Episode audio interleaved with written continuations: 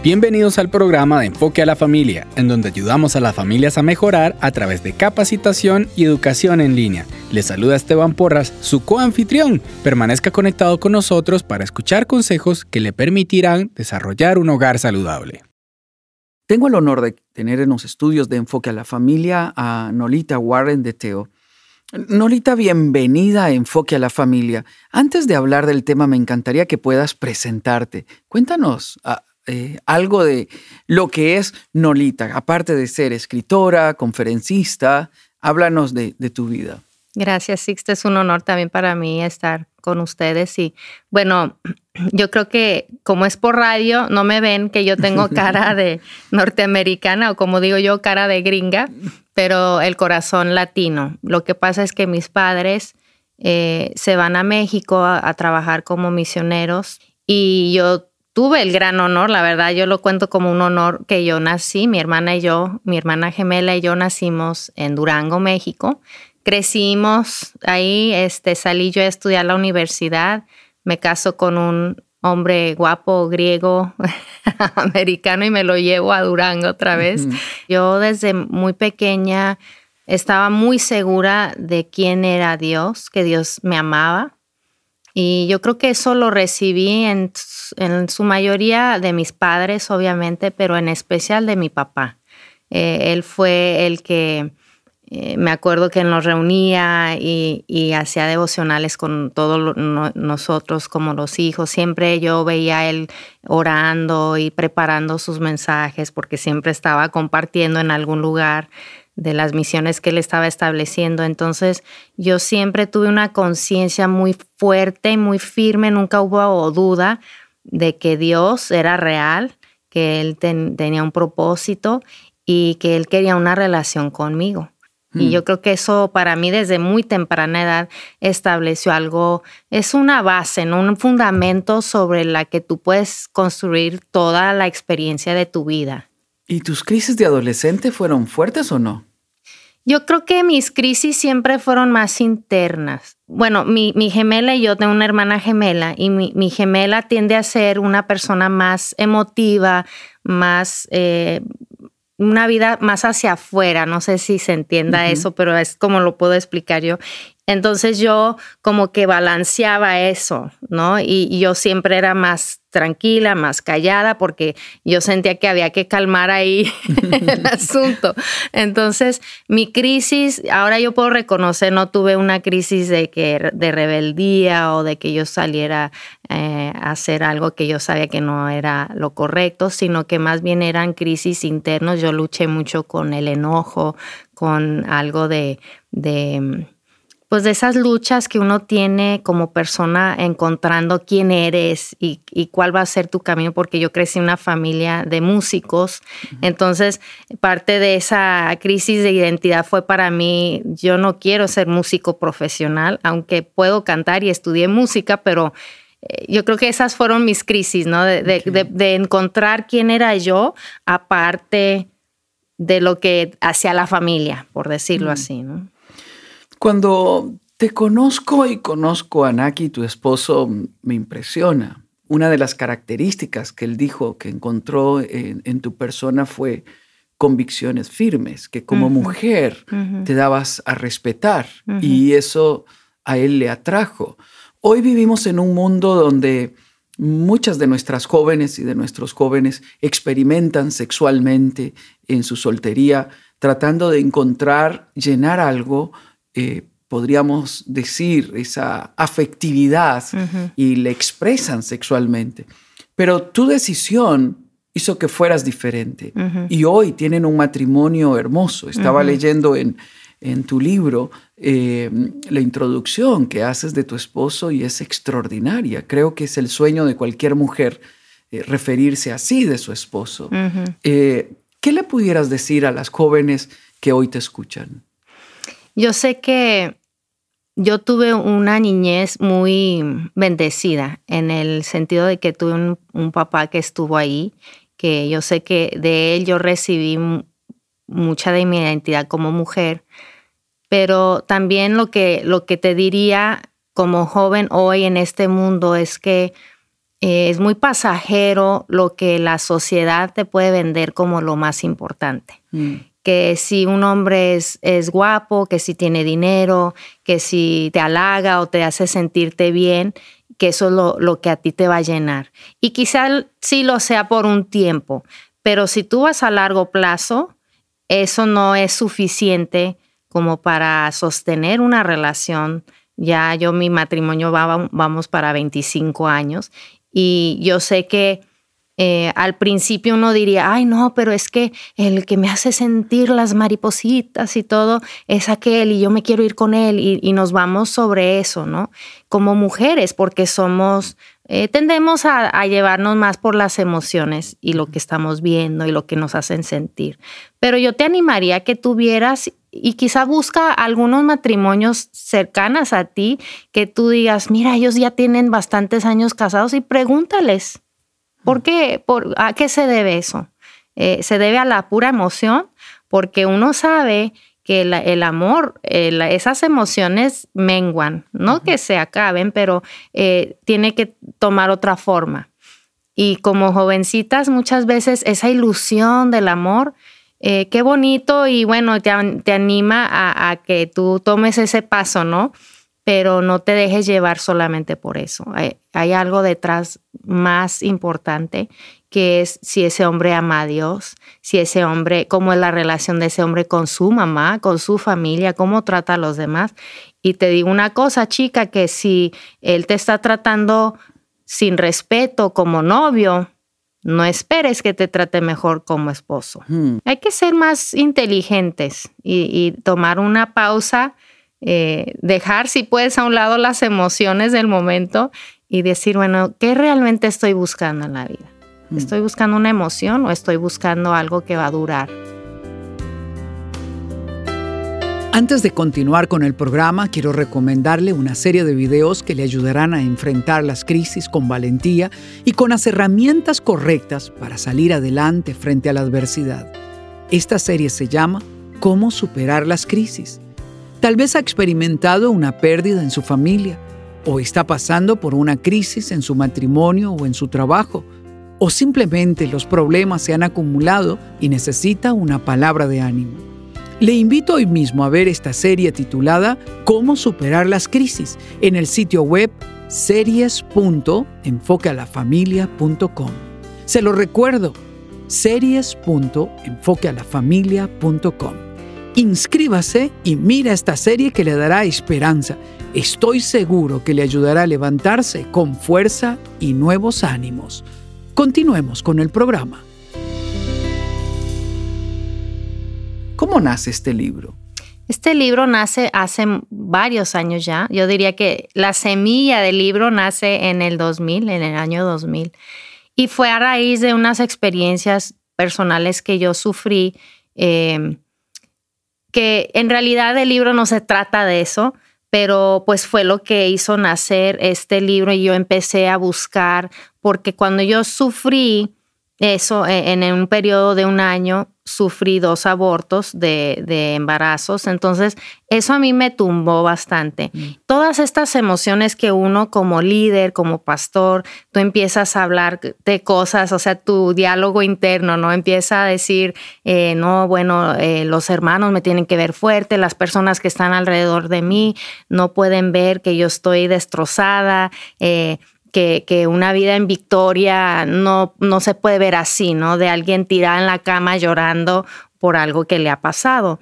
Entonces yo pude ver de los dos lados, eh, analizar, se podría decir, lo que yo estaba sintiendo por haberlo vivido, pero también eh, la falta que yo pude ver en mis amistades, en las personas que yo amo y, y quiero demasiado, pero que no supieron manejar lo que a mí me estaban pasando. No mm. supieron eh, cómo ayudarme. Entonces, eso me provoca unas reacciones eh, muy fuertes internas. Mucha gente no se dio cuenta de esto. Y, y, no digo, otras no lo digo para crear simpatía o que pobrecita de mí, no, no, no, sino que son lo que Dios usó para llevarme a buscar, bueno, es que esto, ¿cómo puede ser mejor? ¿Qué, puede haber sido mejor en esta, en esta circunstancia? Eh, esa es la semilla. Le adelantamos al 2006. En octubre del 2006 fallece mi papá. Y mi papá era una persona, y bueno, digo todavía es porque yo creo que está en el cielo con el Señor, pero eh, en nuestra familia él, era una persona, un elemento muy importante en nuestra vida familiar, pero obviamente también en, en, nuestra vida espiritual. Él fue siempre mi pastor, él era mi consejero, él fue mi papá, el que me echaba porras, el que me animaba.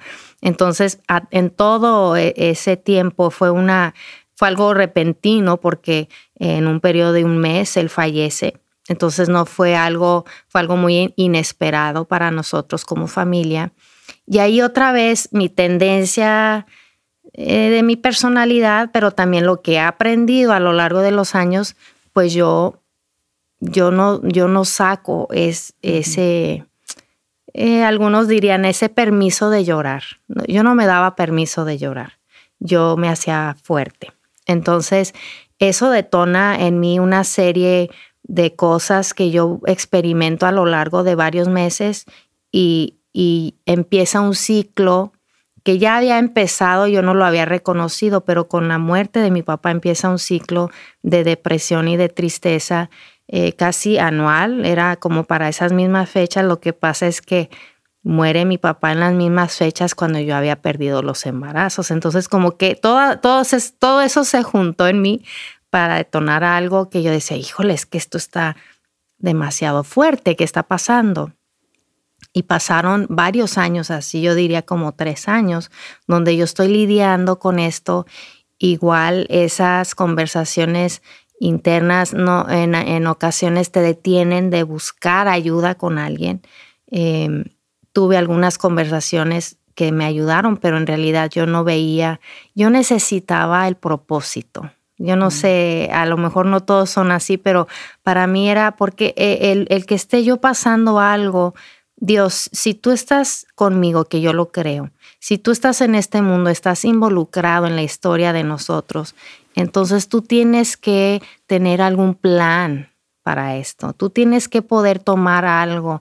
Eh, una frase que, me gusta mucho es eh, redimir el dolor, redimir el sufrimiento, que, ah, que no siempre, yo no voy a decir que Dios lo provoca, pero de alguna forma tú tienes que redimir eh, algo terrible y, y, hacer de esto algo que pueda ser de beneficio tanto para mí como para otras personas, ¿no? Y por eso eh, los tesoros escondidos, que, son esos momentos que tú, todos pasamos cualquier dificultad, quizá tú no has experimentado lo que yo viví y yo no he experimentado lo que tú has vivido, pero yo sé que todos hemos pasado momentos difíciles. Y, y lo que quiero compartir en este libro es que, que tú tengas por seguro que hay esperanza que tú veas este lugar oscuro, estos tiempos difíciles, este, esta lucha, esta sofocación a veces que uno siente eh, estando en la tormenta, que tú lo puedas ver de otra forma, que tú lo puedas ver con esperanza. Hmm. Y, y, cuando tú ves el capullo, tú sabes que hay esperanza, porque en algún momento, en su tiempo, va a salir una linda mariposa, no se va a quedar solo eh, ahí un gusano feo, ¿no? Que, se, que se muera, sino que el dolor se convierte en nuestro lugar de transformación. El día de mañana, Sixto Porras y Nolita Warren continuarán hablando sobre las crisis, esas etapas de vida que todos hemos pasado y cómo salir adelante de la mano de Dios. No se lo puede perder. Se despide Esteban Porras de Enfoque a la Familia, en donde ayudamos a las familias a mejorar.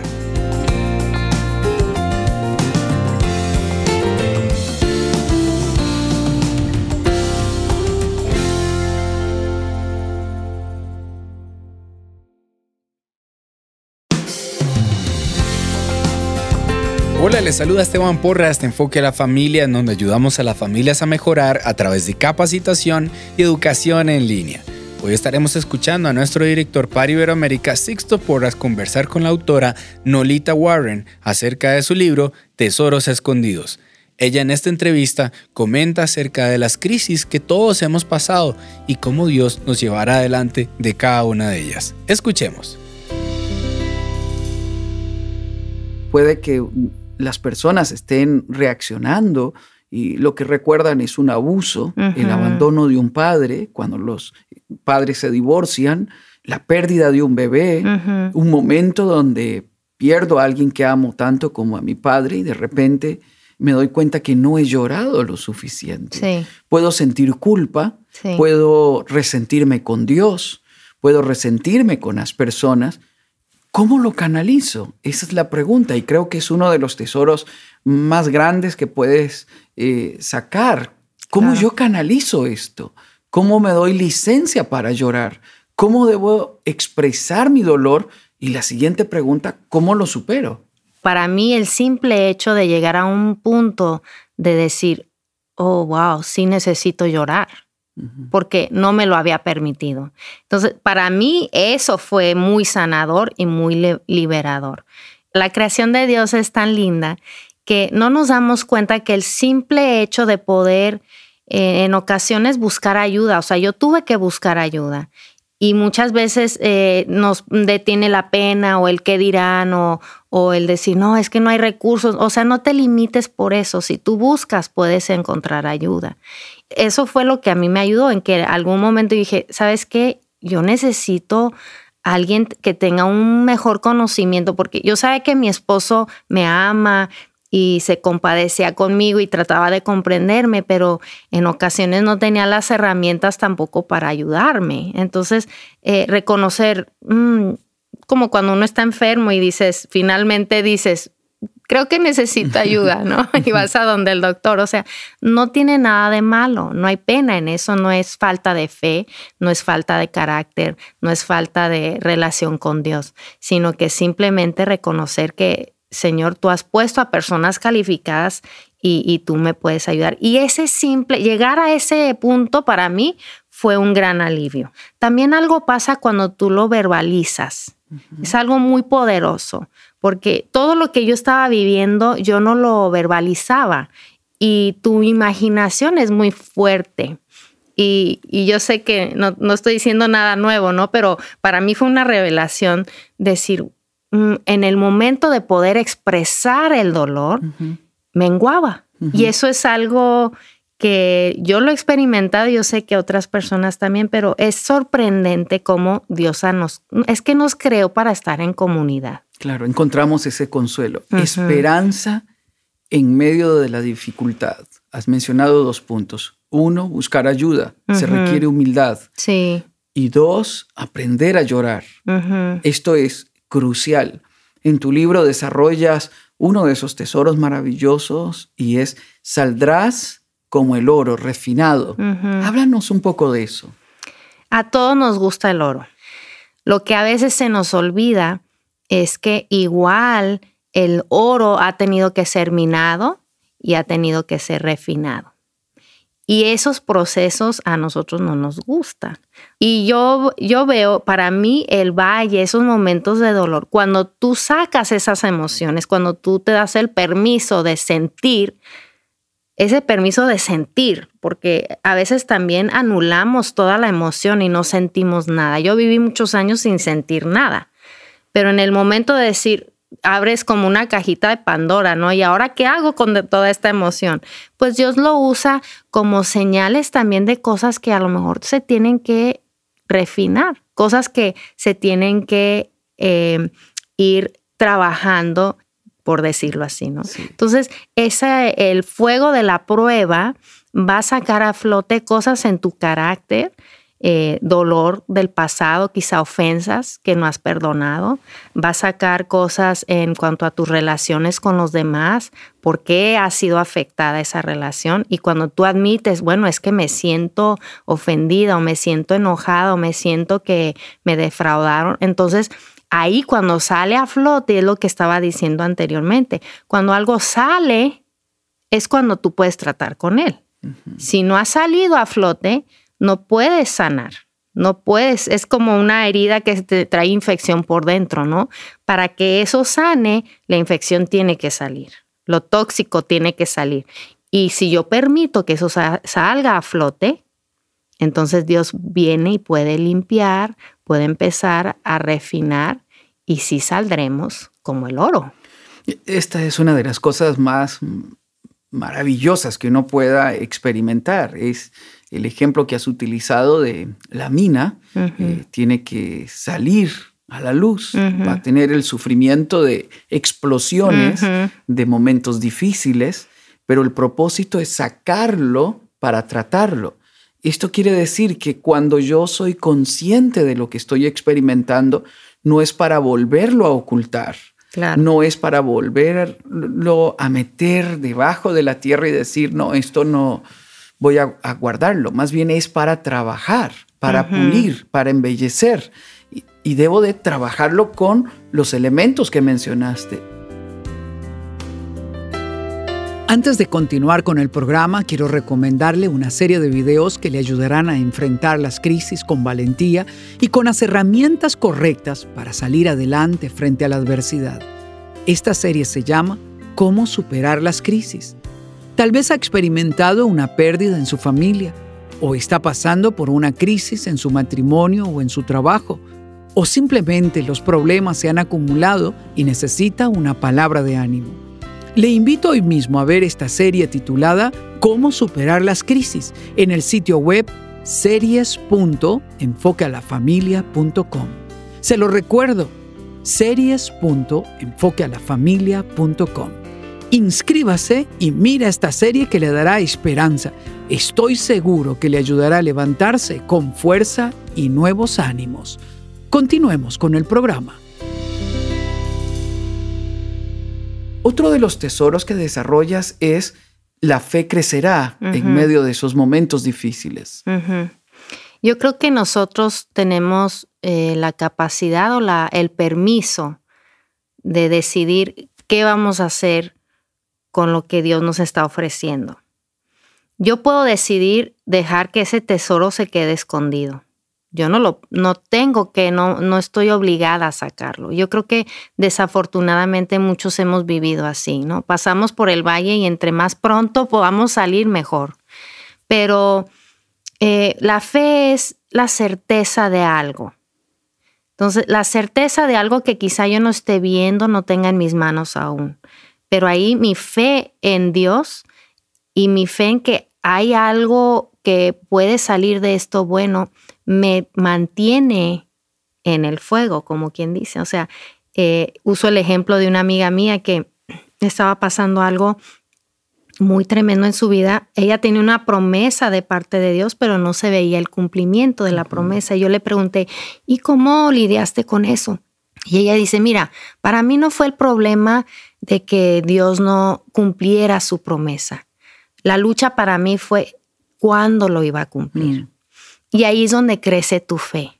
La fe ahora no es, es, algo más profundo, ¿no? Vaya, o sea, ya hemos pasado como quien dice la primera etapa de creer que Dios puede hacer algo con esto, pero ¿cuándo voy a mm. salir? ¿Cuándo voy a salir del valle? Entonces ahí es donde tu fe y la, la Biblia nos habla de la fe como ancla. ¿No? Que, nos, que nos mantiene firmes. Cuando una tormenta llega y el viento está moviendo y viene lluvia y viene cosas y te quieren sacudir, y sí te sacuden, pero tú tienes que tener ancla en la fe. Y eso es una confianza plena, que cuando tú no veas, y regreso al ejemplo del capullo, porque ahí es, es, es un ejemplo buenísimo para mí, porque estás en un lugar oscuro, estás eh, apretado, estás incómodo, pero tú tienes la certeza de que al estar ahí, este no es un lugar de muerte, sino que es un lugar de transformación. Entonces, eso te mantiene ahí para que tú no salgas antes de tiempo. Que cuando, ¿Cuál es nuestra oración siempre en la, prueba? Señor, sácame, sácame pronto, entre más pronto mejor, ¿no? Pero a veces Dios dice, no estás listo todavía, te falta un poquito. Que si yo te saco ahorita, el proceso no se va a haber terminado en tu vida. Y esa es, esa es la fe que te mantiene ahí. Y dice, bueno, Señor, ayúdame a seguir creciendo, a seguir siendo transformada por Mm. esta obra que tú me tienes aquí en el capullito. Wow. Pero reitero, es una obra de transformación, no es una obra de muerte. en No vida. puedo adelantar los tiempos. no. Tiene que pasar el tiempo que Sí. sea necesario. Pero puedo esperar con la actitud correcta que me lo da la fe. Eso, precisamente eso. No, no te puedes salir antes. Si no, pues todo es en vano.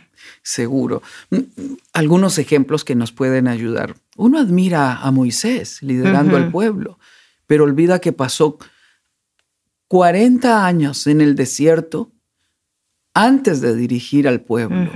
Es decir, Moisés inicia su trabajo a los 80 años y de los 40 a los 80 pasa en el desierto entrenándose. Luego de ser príncipe, viene a ser el empleado del suegro por Ujú. 40 años. Ha de haber sido frustrante cuidar algunas ovejas, ir al desierto todos los días, y me lo imagino preguntándose, ¿y aquellos sueños de juventud? ¿Y por qué me formé en las principales universidades Sí. de Egipto? ¿Por qué un día me dijo mi tía eh, que yo un día llegaría a liderar Israel y yo estoy aquí? Sí, Son preguntas válidas, claro, ¿no? claro. O el padre de la fe, Abraham, es llamado a los 75 años y pasan 25 años antes de que vea el milagro. De ese tiempo estás hablando. Ese tiempo no es fácil. No. Pero estás diciendo que yo tengo dos formas de encararlo. Uno, o me echo a morir o reclamo, me enojo, me frustro, o subo al nivel de entender que la promesa y que el Dios que dijo que lo cumpliría, un día lo hará. Así es. Y a mí se me hace interesante que mencionas estos ejemplos porque también los menciono en el libro, pero a mí lo que me intriga y me da esperanza también es que ellos hicieron todo, es, ellos quisieron morir, ellos reclamaron, ellos se quejaron. Uso mucho la vida de Job también, que él ah, echa berrinches, decimos en México, ¿no? O sea, y sin embargo, eh, entonces yo puedo ver que eso es normal, que eso es parte de, de donde yo tengo que pasar, tengo que, está bien, a Dios no le asusta, eh, yo no veo que caen relámpagos del cielo cuando, cuando Moisés está diciendo, pues mejor me hubieras matado, porque ¿por qué me tienes aquí? Y Job igual, ¿no? ¿Por qué me dejaste vivir en, en los brazos de mi mamá? Entonces, eso a mí me infunde aliento, porque esas son emociones reales. Cuando tú estás pasando el valle, tú te sientes así, tú prefieres morirte, tú prefieres decir, ay Dios, ya, olvídalo, ya, ya me cansé, ¿no? Y sin embargo, en la infinita gracia y misericordia de Dios, Él dice, no, está bien, grita, patalea, di lo que tú quieras decir, pero no te voy a dejar salir antes de tiempo. Y de ahí pasa ese proceso al proceso que ya es una fe, una fe segura, una fe tranquila de decir, bueno Dios, está bien, yo tengo la esperanza que en el momento tú vas a hacer lo que tienes que hacer en mi vida. Qué buenos consejos nos está dando Lolita Warren para nuestra vida personal. Como familia necesitamos estos principios y ponerlos en práctica. Le recomendamos nuestro curso Cómo superar las crisis impartido por Sixto Porras. Usted puede encontrar el curso Cómo superar las crisis en el sitio enfoquealafamilia.com barra inclinada cursos. enfoquealafamilia.com barra inclinada cursos. No se pierda la tercera parte de esta entrevista el día de mañana. Se despide Esteban Porras de Enfoque la Familia, en donde ayudamos a las familias a mejorar.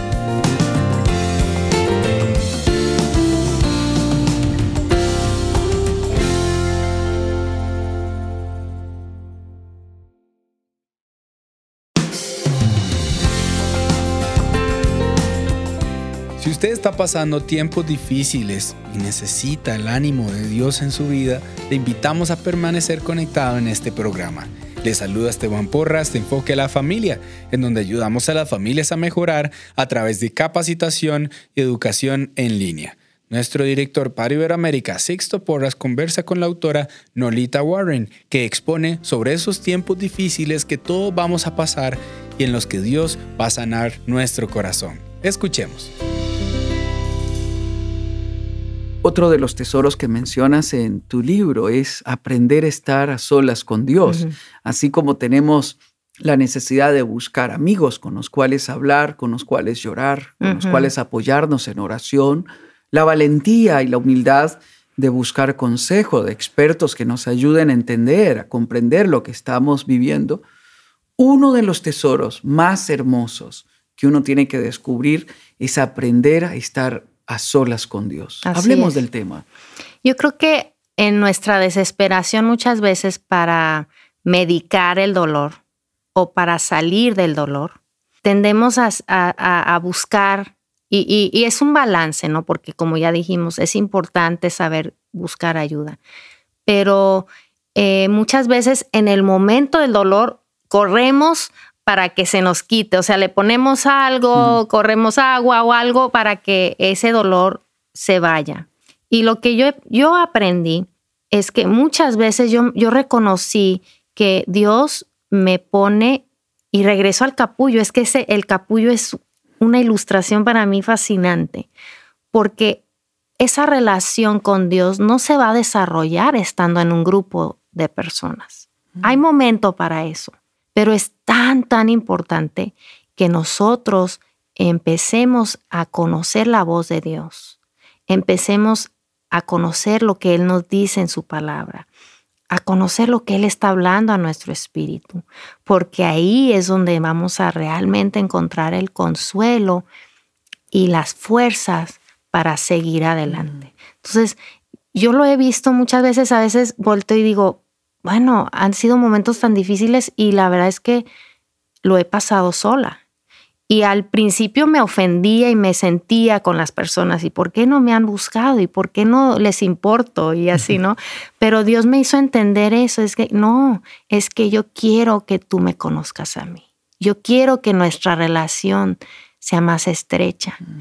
Y si hay mucha distracción, si yo estoy recibiendo consejos, si yo estoy recibiendo palabras, si yo estoy haciendo actividades, si yo estoy yo me estoy automedicando, como quien dice, y no voy a aprender a estar sola con Dios. Y eso a veces nos, eh, nos pone un poco nerviosos porque no nos gusta estar en silencio, solos. A muchas personas, algunos sí, quizá, ¿no? Y en momentos, pero, pero eso fue algo que, que Dios a mí me mostró y me lo ha mostrado una y otra vez, porque la tendencia es, quiero, quiero que alguien me ayude, quiero que alguien me acompañe en mi dolor, ¿no? Y si hay momento para eso, hay tiempo para eso, pero Dios luego te quiere llevar a una intimidad con Él, que eso no lo vas a encontrar estando con otra persona. La intimidad es entre dos personas mm. y es privado y es a solas. Y eso es uno de los más grandes tesoros que yo estoy a gusto diciendo, bueno, Señor, yo sé que tú y yo y de esta vamos a salir porque yo cuento con tu apoyo. Así es. Yo creo que el tesoro de, estar a solas con Dios es, es maravilloso. Y, y, tenés toda la razón, hay personas que no saben experimentarlo. Aún otras personas, enredando su vida, tomando su dolor, buscan otras aventuras o experiencias eh, para ver si acaso logran superar este dolor. Y lo que tienen que hacer es ir a esa intimidad con Dios. Sí. Es ahí donde encontramos, donde encontramos la voz de Dios, que es otro de los tesoros maravillosos que has mencionado, es aprender a escuchar a Dios. Porque es, es fácil escuchar a la persona equivocada, sí. no merece tu amor, em, eh, deberías de, de, hacer esto y lo otro. Podemos estar escuchando las voces equivocadas o las voces internas del temor. Em, las, las, voces internas de la angustia y recorrer el viaje de la, de la, depresión, que yo lo estoy eligiendo. Esto es diferente a lo que mencionabas, lo siento sin que lo llame, ¿no? Sí. Eh, lo experimento y no comprendo por qué. Pero ahora yo tengo que aprender a distinguir la voz de Dios que me pone en el lugar correcto. Hablemos un poco más de este tema. ¿Cómo puedo distinguir la voz de Dios? No puedes distinguir la voz de Dios si no has estado a solas con Dios. Por eso, eh, para mí, esos dos van muy ligados. Pero siempre hay algún momento, yo veo en el relato de Job, que yo lo menciono bastante en este libro, a mí me ayudó muchísimo estudiar la vida de Job y ver el proceso de él en su luto, en su dolor, lo que él sufrió. Pero eh, yo veo que Dios en el momento indicado Y esa es decisión de Dios. Yo no puedo decir, ya Dios, háblame, ya, ya pasó el tiempo. No, en el, en el momento indicado, Dios habla. Y Dios habla de una manera inconfundible para Job.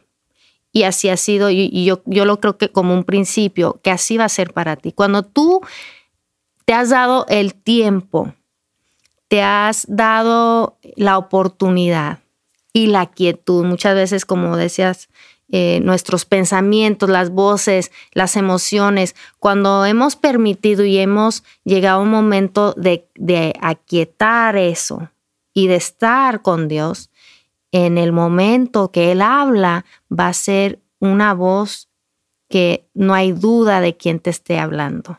A veces nosotros pasamos eso, ¿no? Dice, ay, ¿será Dios el que me está hablando? O, otra cosa, o mi, pensamiento y mi imaginación, o, hasta el diablo, ¿no? O sea, no, no, pero cuando yo estoy convencida que si tú has llegado a este punto, cuando Dios habla, Dios habló de un torbellino, ¿no? O sea, fue inconfundible la voz de Dios para Job. Y así ha sido también para mi vida. Cuando Dios habla a mi vida, Muchas veces yo veo que Dios no contestó las preguntas de Job, sino que Él, él te habla con otro propósito. No siempre te va a responder a tus respuestas, porque como decíamos, a veces no vas a tener respuesta, no hay respuesta. Lo que Él sí te va a recordar es su poder, quién es Él, que Él empieza con Job a decir, a ver, tú qué sabes tanto, dime dónde estabas tú cuando los cielos se formaron y cuando la tierra y pasa y describe todo lo de la creación y le dice, a ver Job, ¿dónde estuviste? Porque Job decía que, que conocía muy bien a Dios. Y Dios no lo reclama por eso, sino Él reclama el que nos pongamos en una posición de, de competir con Dios. Entonces yo veo que Dios a Job eh, le cambia su atención, cambia su enfoque. Cuando Dios nos habla, cambia nuestro enfoque. Ya no es lo mío, lo que yo he sufrido, lo que me hicieron, sino que Dios dice, hey, hey, hey, mira acá, mira el cielo, mira las estrellas. Yo veo la creación de Dios, la mano de Dios, el poder de Dios, el amor de Dios. Hmm. Y cuando a Job cambia su enfoque a otra cosa, Después entonces le dice, mira, todo va a estar bien. Hmm. Y Job tiene esa reacción, tiene ese, sentir. Cuando Dios le habla, no le contesta sus preguntas, sus reclamos. Y sin embargo, Job llega un momento y dice, ah, yo no te conocía como ahora te conozco. ¿Por qué? Porque Dios cuando habla a tu vida, eh, cambia tu perspectiva, cambia el tamaño de tu problema porque lo estás comparando al tamaño de tu Dios, la injusticia que tú hayas vivido, que sigue siendo injusticia, pero ahora tú tienes un Dios justo, tú tienes un Dios que te ama, tú tienes un Dios que tiene un propósito para ti. Y cuando Job ve eso y en el momento que Dios habla, es cuando la transformación ocurre.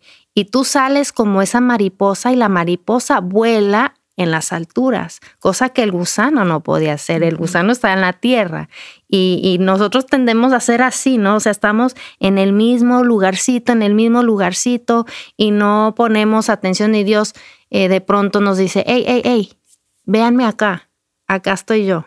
Mira todo lo que yo hice, mira el poder que yo tengo, mira el amor que yo les tengo, mira las promesas que yo les he dado. Y en ese momento mi perspectiva cambia.